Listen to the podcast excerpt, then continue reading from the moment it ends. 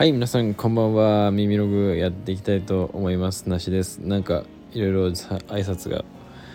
今順番がバラバラになりましたけども今日もやっていきたいと思います。いやなんか最近喋ってなかったなって思ったら6日ぐらい空いてましたね間が。あお待たせいたしましたということでもう12月も、えー、今日は10日ですね。いよいよ今年ももう残すところ20日21日。ぐらいになりましたけども、えー、皆さんはどうですかね？年末ムードを感じているんでしょうか？うん僕はあんまりまだ年末ムードは感じられてないんですけどまあ仕事のね仕事柄こうもらったまあ僕洋服を直す仕事をしてるんですけどこう預かった洋服をこう受け渡す時のあの納期みたいなのがどんどんやっぱ今からじゃあ例えば1週間後2週間後ってなるとどんどんこう年末12月のじゃあ私25日ですとかって言ったらあクリスマスだもうみたいな。もうそんな時期かっていう風なところでねなんだかんだクリスマス感は感じてるんですけど特にねこれといってクリスマスパーティーって感じではないのであれなんですけど。うんこの間ねこの間というかあのこう年末感というか年末のことをこうくれっていうじゃないですか。なんかくれどうすんのみたいな。くれくれは来んのみたいなとか言うじゃないですか。くれくれくれはって。この間そのくれはってなんか僕は言わないなと年末とかなんか年末年末感とかって言いますけどなんかそのくれっていうのをさらっとね言う人かっこいいなって思って。僕もねこれから何かあるたびにあのくれはって言おうかなって思ってますけどもどうでしょうか？皆さん皆さんはどう言います？くれって言いますかね？くれがあったらあどういうことですか？明けってことですかね？年明けあ明けか。年くれくれ。今年は忘年会とかねできるみたいというかできそうですよね。忘年会。僕は別にあのあんまり忘年会タイプじゃないんであの忘年会の予定は今のところ入ってませんけど是非ね忘年会をあのしていただける方がいらっしゃいましたら是非僕僕と共に忘年会しましょうということでここでねあの言ってもしょうがないことですけどちょっと言ってみましたけど今日はねこんな前置きを置いておいて何の話をしようかなと思ったんですがうーんここ1週間ね6日間いたんであったことをね今振り返ってたんですけど何したんだろうな。最近、まあ、洋服関係の話でいくと僕洋服作ってるんですけどなんかちょっとこう今ぶなんていうんですか。今ちょっと洋服作れないムードになっちゃってるというかなんすかね。全然こう作れなくなっちゃって。もうすごくね今しんどい時期で。なんか全然作れなくなっちゃってガンガン作ってたんですけど急になんか意欲もそうだけどなんかもうダメになっちゃって今ちょっとブランク気味というかちょっと今スランプ気味というかねあのダメな状態になっちゃってるんで洋服作りをしようっていう今ねちゃんとムードムードというか自分をね鼓舞してるんですけどなかなかねこう今途中まで縫ってあるコートがあるんですけどもうそれがもう縫えなくて苦しい状態ではあるんですけどそのね苦しい紛れというかじゃないですけどまあ最近はしっかり古着をねいっぱい買っていい古着というかねあいいなっていうかこうなんとなくグッとくるね古着をいっぱい買えてるところがあるんで本当でも最近めちゃくちゃ買ってて、うん、ぜひねあのお披露目したいというかあの早く皆さん僕の家に来て古着を見に来てくださいということで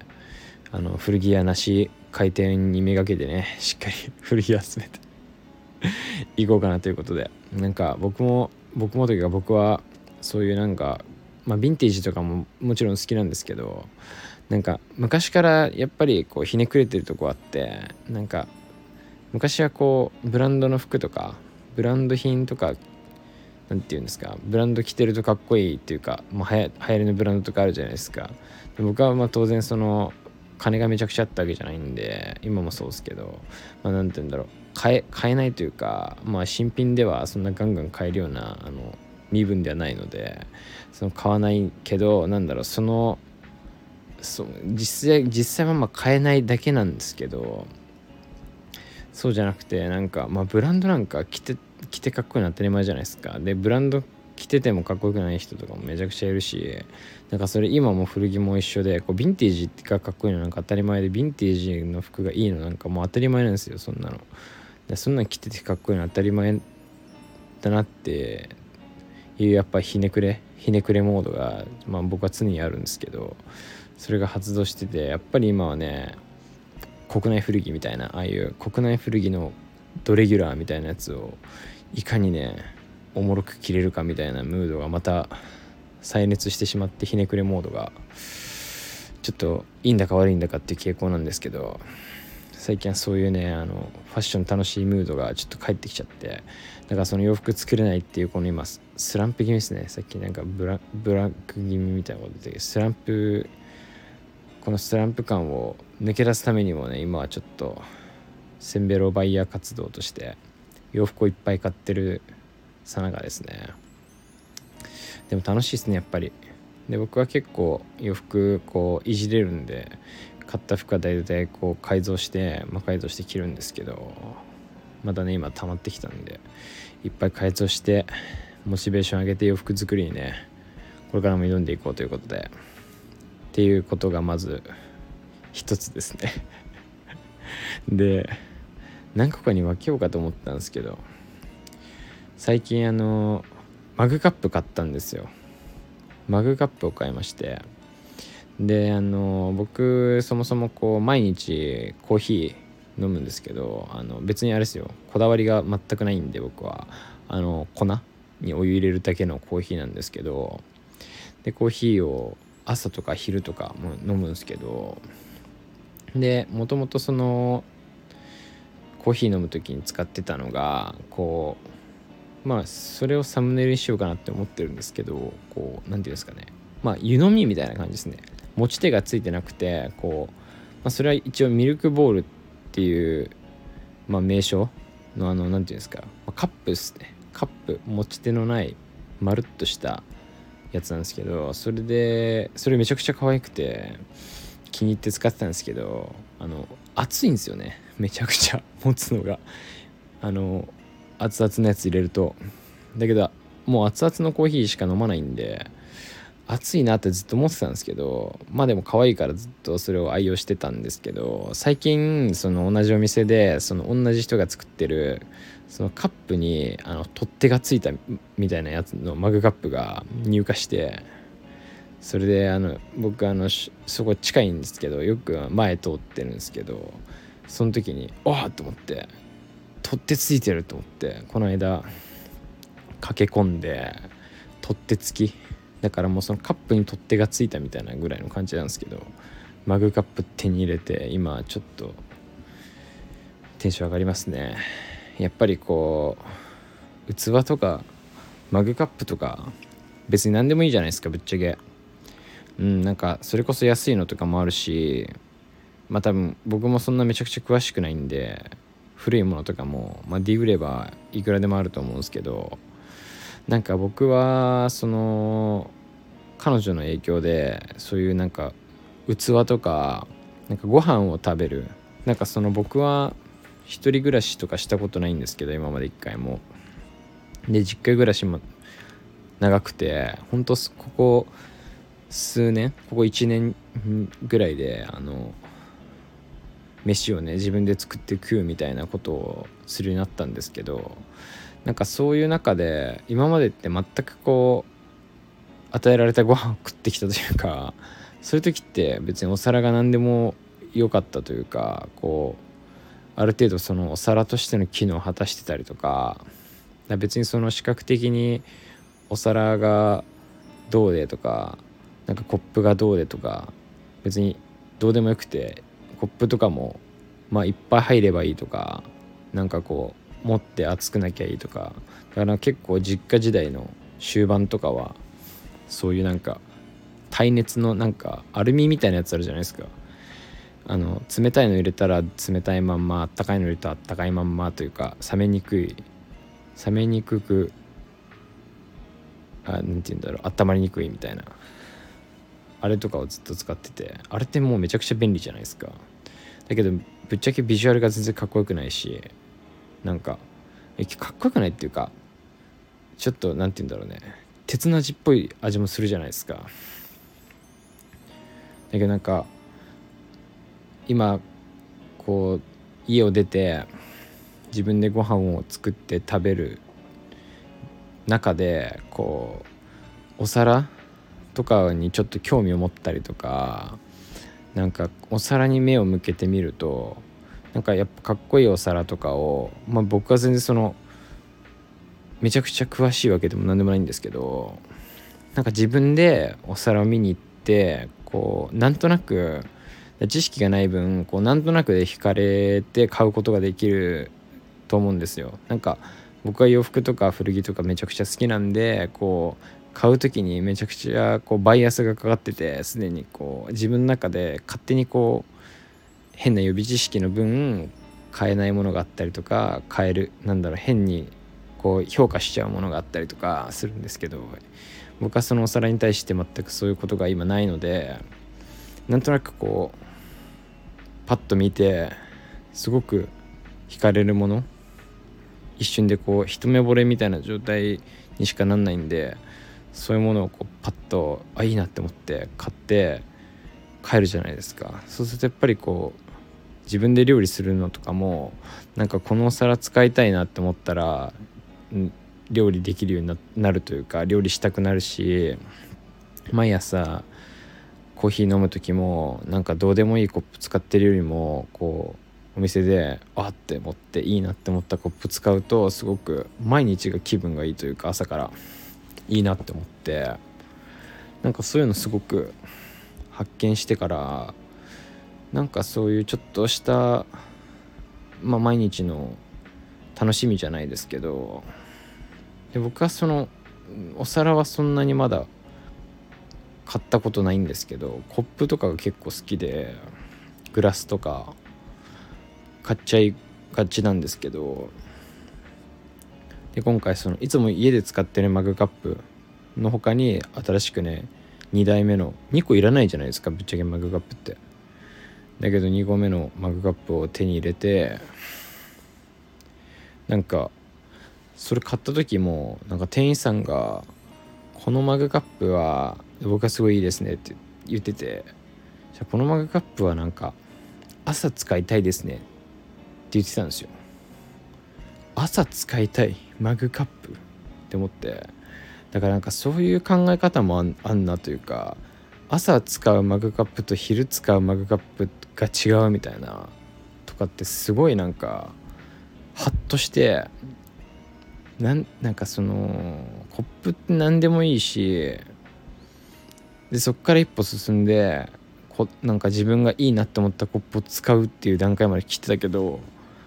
なんか次はこういう時に使うコップこういうもの飲む時に使うコップとかなんかそういう考え方とかもあんのかなって思ってだ別にマグカップって1個あればいいって言ったけど全然そんな足りなくて1個じゃ。なんかそれを聞いた時に僕の中ではまだそのその感覚はないですけどまだそんな意識し始めたばっかの赤ちゃんなんでだけどなんかそういうふうにこういう気づきってやっぱり人からしか与えられないしなんかすごくいい経験だったなって思って最近買ったマグカップで得た新しい気づきでしたね。なんか洋服みたいだなって思ってお皿とかもなんかご飯の洋服みたいな感じじゃないですか。どのお皿に何を乗せるかみたいなのが結構いろいろ変わって見え方が変わってる。美味しく見えたりとかするじゃないですか。多分それと一緒でこういう気分の時に使うコップとかマグカップとかグラスとかなんかそういうまあワイン飲む時ワイングラス使うじゃないですか。みたいな感じだと思うんですけど。なんかそういうファッション的な感覚がすごくあんだなって思って。確かになんかまあ最悪コートとか1個あればいいけどこういう時に着るコートとこういう時に着るコートとこういう時に着るコートとかこういう時に着るニットとかあるじゃないですか。ベルトとか靴とか。なんかそういう感じなのかなってなんか僕はすぐ洋服に関連付けて考える癖があるんですけどなんかそういう風に感じて感じたらなんかもっといっぱいそういう風に見て器を買いに行きたいなっていうまた新しいなんかマグカップ欲しいで見に行くとかじゃなくて見てる時にあこれはこういうものが飲みたいとかこういう風に使いたいなとかなんか新しいね大発見を最近になってまた一つね成長した気がして嬉しい発見でしたね。うん。あと最近クラフトビールハマってるっていう回あげたと思うんですけどあのクラフトビール用のグラスも買いましたわ。ワイングラスの足低いやつみたいなやつなんですけどすごく何て言うんだろうチューリップ型みたいな。香りが楽しめるみたいな。最近ねあのー、クラフトビール好きの友達に教えてもらった都立大学のクラフトビール屋さんにね行った際にグラスが売っててあのもう即買いしましたね。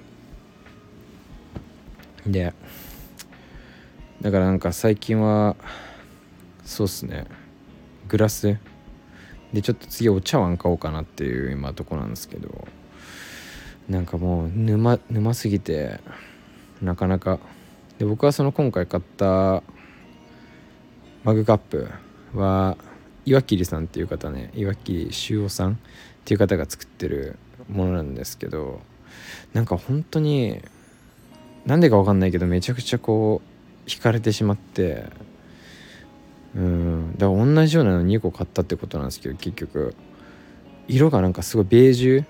となんかブラウンとホワイトとのちょうど何て言うんだろううん何とも言えない表情なんですけど本当になんか人が作った感じというかなんか僕ってやっぱ結局何でもそうなんですけどこうなんだろう美しすぎるものっていうかなんだろうピタピタにできてるものなん 表現難しいんですけど機械的じゃないですけど何て言うんだろうまあ人が作ったすごく美しいものも大事なんですけど何て言うんだろうなやっぱり人間味のあるというかすごく僕が買ったのも全然こう一個一個でもう個体差がとてつもなくあって色の差とかもそうだし形の差もそうだしだなんかそういうのがやっぱり面白いなというか一個一個こう持ってみるとこうマグカップだから指にかける部分のフィッティングフィット感みたいなのが全然一個一個違かったりとかこう置いた時のこう何て言うんですかちょっと斜めになっちゃってるやつとかこう口の広がり方がまん丸じゃないんですよね。ちょっと歪んでる感じとかちょっと四角っぽくなっちゃってるとかなんかそういうところもすごくいいしまあ何より僕はその色がもうすごく好きですごい惹かれてしまってるんですよね。だからまたなんか他のやつも欲しいなって思って全部ベージュになっちゃうっていうぐらい皿も欲しいなとか思っちゃってマグカップとかね。だからなんか誰かにこうちょうど送るプレゼントとかにねちょうどいいなとか思うんすよね。なんかマグカップとかって。僕前にもねなんかマグカップを人に送ったことがあるんですけどでそれもね山下太さんっていう人のマグカップだったんですけどそれ僕は実際使ってないんですけどそれもねすごくね人間味があふれるというか荒々しい。本当に一個一個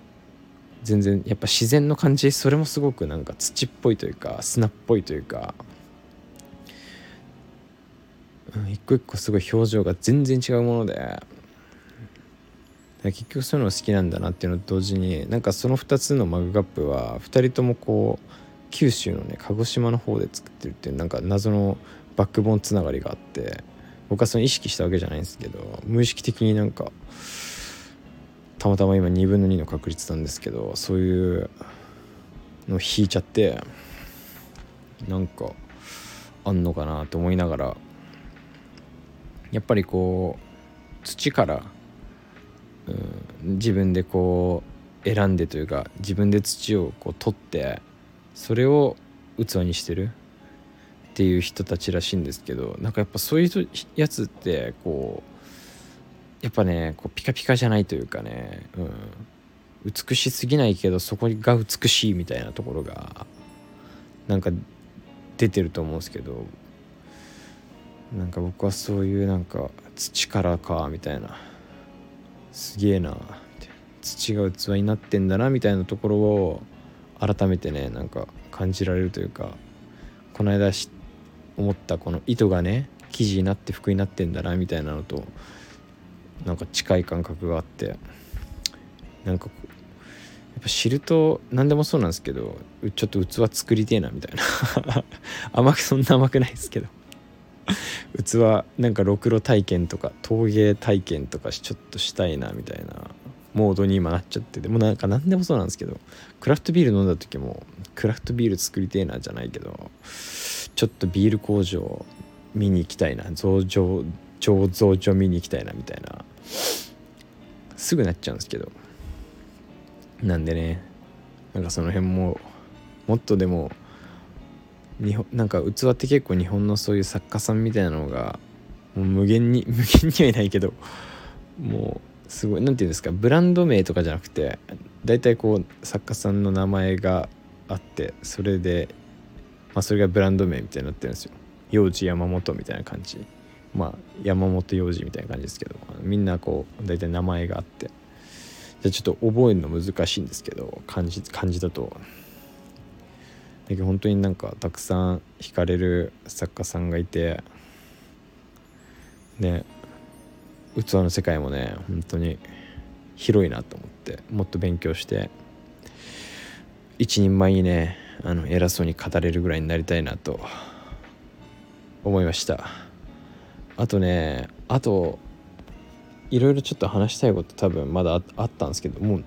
気づいたら20分ぐらいノンストップで喋っちゃったんでまたあの考え直していきたいと思います。もしもねここまで聞いてくれた方がいらっしゃいましたらそれはあの奇跡です。奇跡です本当に。ありがとうございます。それではまた次回以降お楽しみにお待ちくださいませ。さようなら。おやすみなさい。